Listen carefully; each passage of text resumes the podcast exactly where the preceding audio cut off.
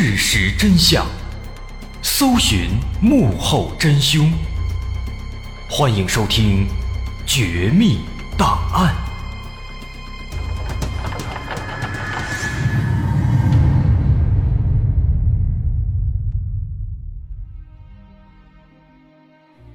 还原事实，探索真相。欢迎继续关注《绝密档案》，我是大碗。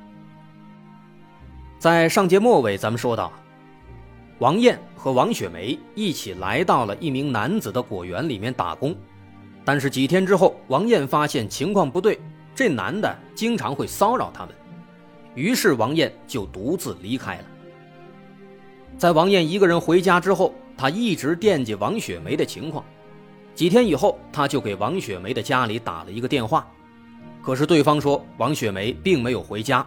这几天也没有打来电话，于是王艳就把前几天发生的事儿啊跟王家人说了。王家人一听，决定立刻去找王雪梅。于是靠着回忆，王艳找到了那名男子的果园，一进门刚刚好就遇到了那名男子。忽然看到王雪梅的家人来了，男子神态自若，并没有异常。他说：“王雪梅早就走了。”因为他嫌自己一个人摘这么多水果太累了，王艳走了没几天，他就跟着走了，并且男子还说，自己给王雪梅预支了一个月的工资，他才干了几天就走了，因此还要求王家人把那些工资给自己补上。王家人当然不信了，双方发生了争吵，最后在王家人的强烈要求下，男子同意让他们在果园里面搜一搜。可是王家人一连搜了两遍，确实没有发现王雪梅。因此，他们只能带着满肚子的疑惑回家了。而从这以后，王雪梅活不见人，死不见尸，就此人间蒸发。从二零零一年八月到二零零二年九月，这短短一年时间，在临沂县就已经有三名年轻女性离奇失踪。如果再加上九八年失踪的小静，那就是四个人。这些人失踪之后再也没有出现过，这让临沂县的老百姓们十分紧张。他们想到了正好在那几年影响十分恶劣的白银连环变态杀人案，于是坊间开始流传说白银案的案犯现在流窜到了临沂县，造成了非常大的恐慌。直到半年多以后，二零零三年五月十八日，发生的最开始咱们提到的张德才的女儿张红失踪的案子，一百多人找了一晚上也没有找到张红，大家非常沮丧。张红的父母更是一夜没睡，心里满是懊恼。他们之所以懊恼，是因为张红失踪时是独自在家的。案发那天下午。张红一个人在家里玩，父母出去干活，回来以后发现张红不在家。起初以为张红出去玩了，就在家里等了一会儿，可是，一直等到了晚上八点多，女儿还是没有回来。于是张家赶紧动员街坊邻居出门帮忙寻找，也就有了在节目最开头咱们提到的那一幕。找了一晚上啊，没有结果。但谁也没有想到，第二天早上，熬了一夜的父亲张德才一打开家门，眼前的场景却让他目瞪口呆。打开门之后，只见自己失踪的女儿张红，身上只披着一个破麻袋，血迹斑斑，披头散发的站在家门口。见到父亲，张红一下子瘫倒在地。激动之余，张家人赶紧报了警。那张红到底遭遇了什么呢？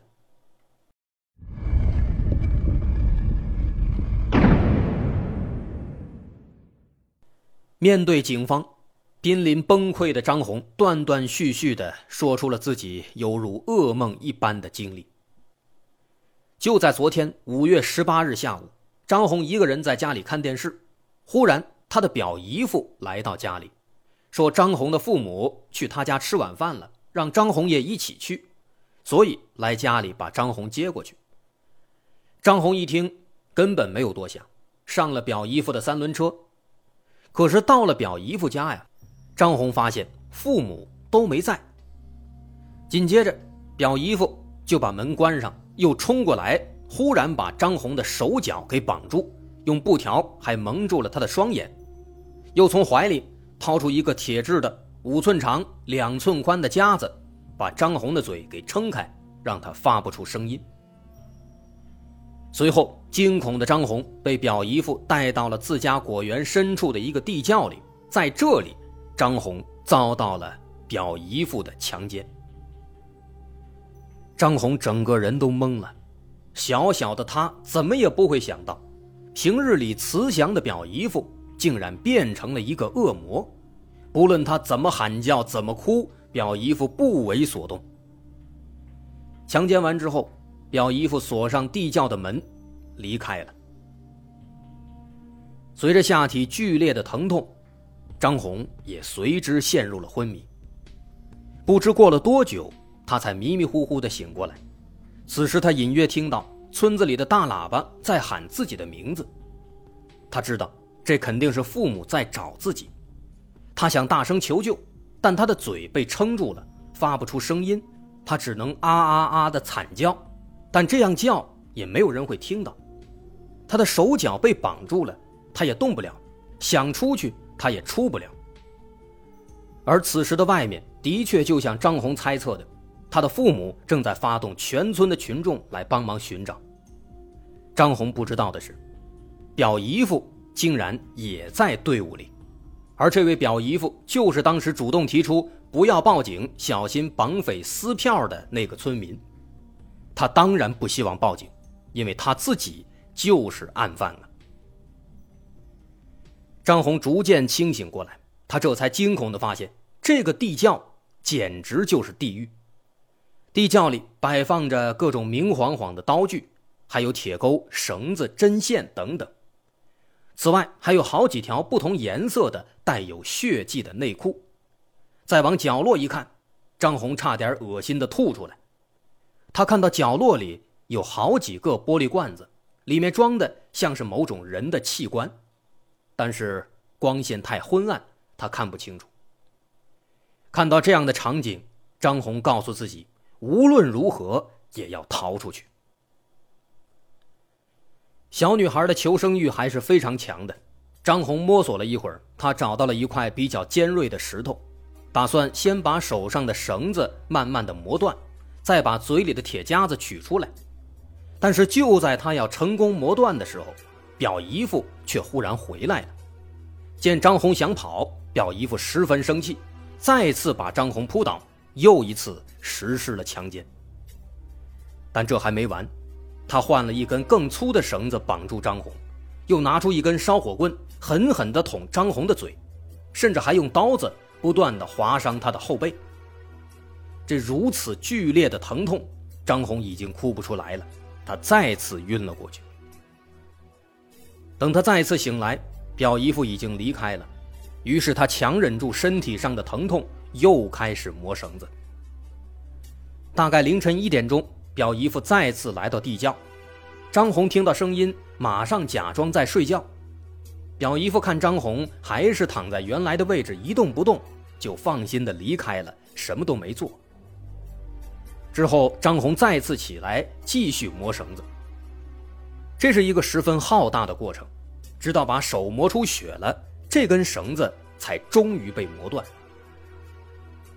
解开绳子，拿出嘴里的撑子，他发现地窖里有一个小铁窗，于是张红隔着窗户大声呼救，但这个位置显然非常偏僻，没有人听到。张红没办法，只能自救。他发现窗户上的窗棂好像不太牢，就捡起刚刚那块石头，想把窗户砸开。他举起石头，用尽了九牛二虎之力，使劲的砸，砸了半个小时，这小窗户终于被他砸开了。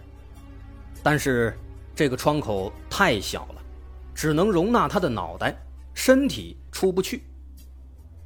于是张红干脆就用双手把窗户进一步挖开。就这样，靠着双手和石头，他挖了整整五个小时，天都快亮了，这窗户终于被他挖大了。再看张红的手指头，在挖了五个小时之后，他的十个手指全都磨破了皮，露出了里面白森森的肉，甚至有四五个指甲都被生生挖断了。在爬出地窖以后，他顾不上自己没穿衣服，随手裹了一个麻袋，就跑回家里，成功的完成了自救。听完张红的描述，警方立刻出动，迅速赶到了表姨夫家，成功抓住了正准备外逃的表姨夫。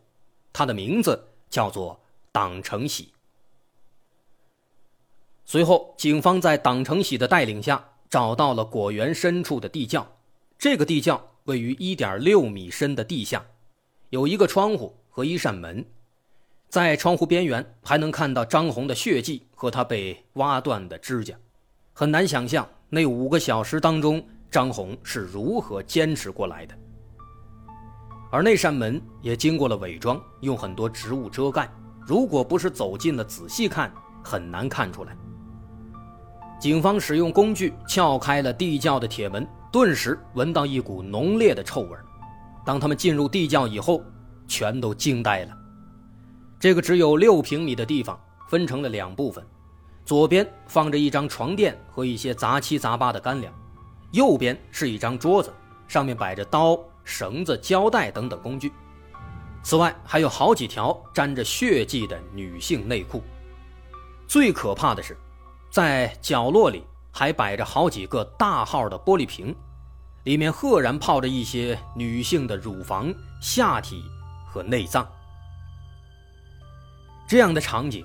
让警方都呆在了原地，他们无论如何也不敢相信自己的眼睛，这显然就是一个变态杀人狂。而根据瓶子里面浸泡的女性器官数量来看，死在党成喜手中的女人绝对不在少数。这让警方立刻联想到了之前失踪的王雪梅、杨丽丽、李梅，甚至是更早几年前的陈小静，这些人的失踪跟党成喜。有没有关系呢？答案当然是有的。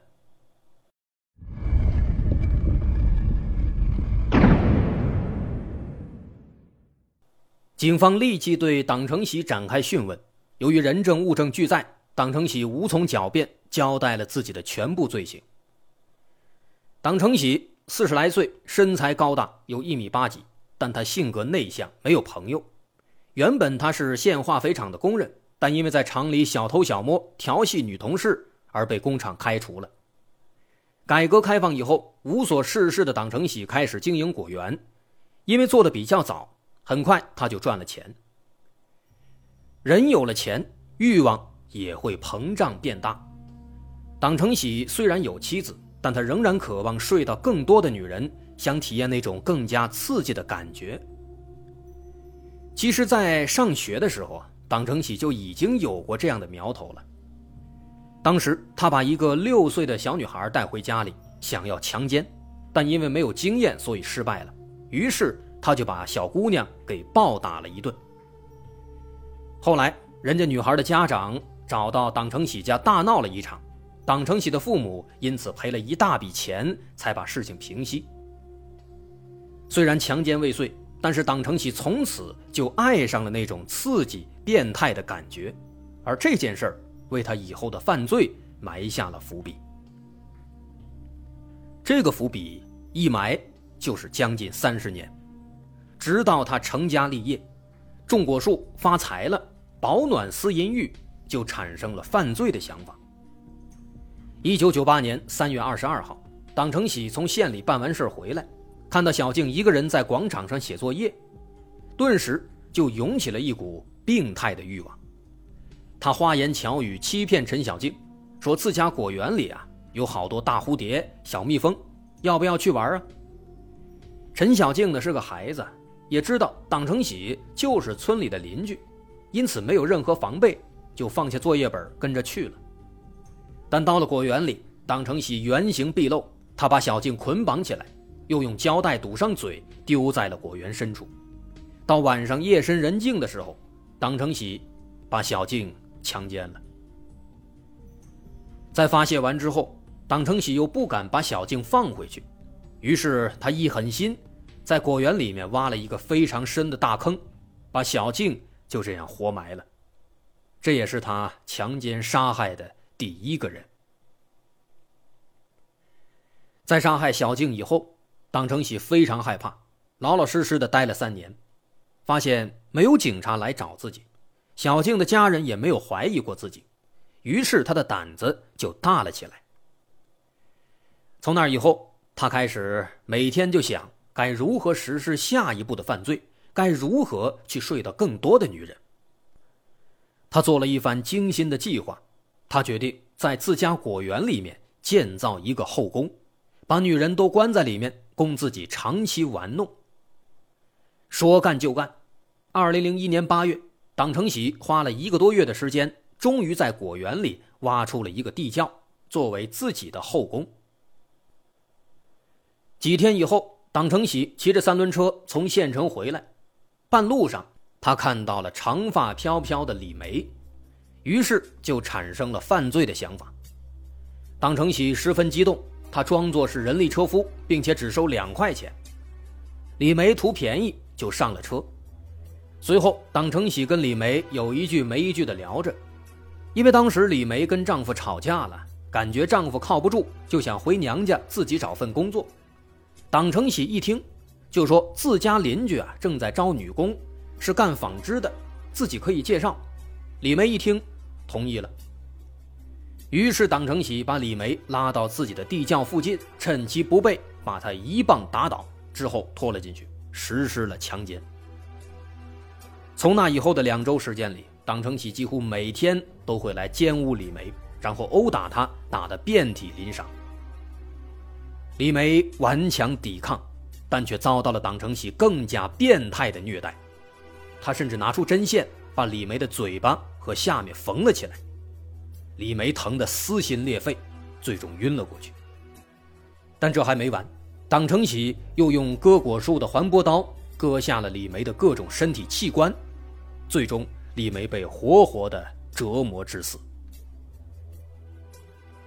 杀害李梅两个月之后。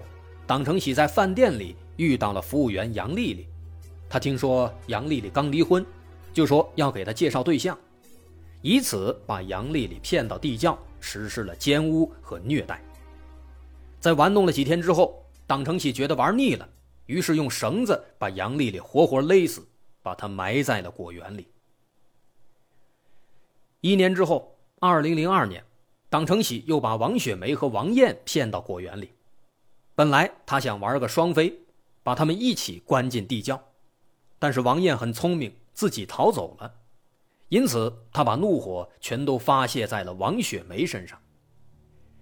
王雪梅为了求生，对党成喜比较顺从，也因此党成喜对她还不错，至少党成喜自己是这么认为的，因为在他杀死了王雪梅之后，党成喜给他立了一块灵牌，上面写着。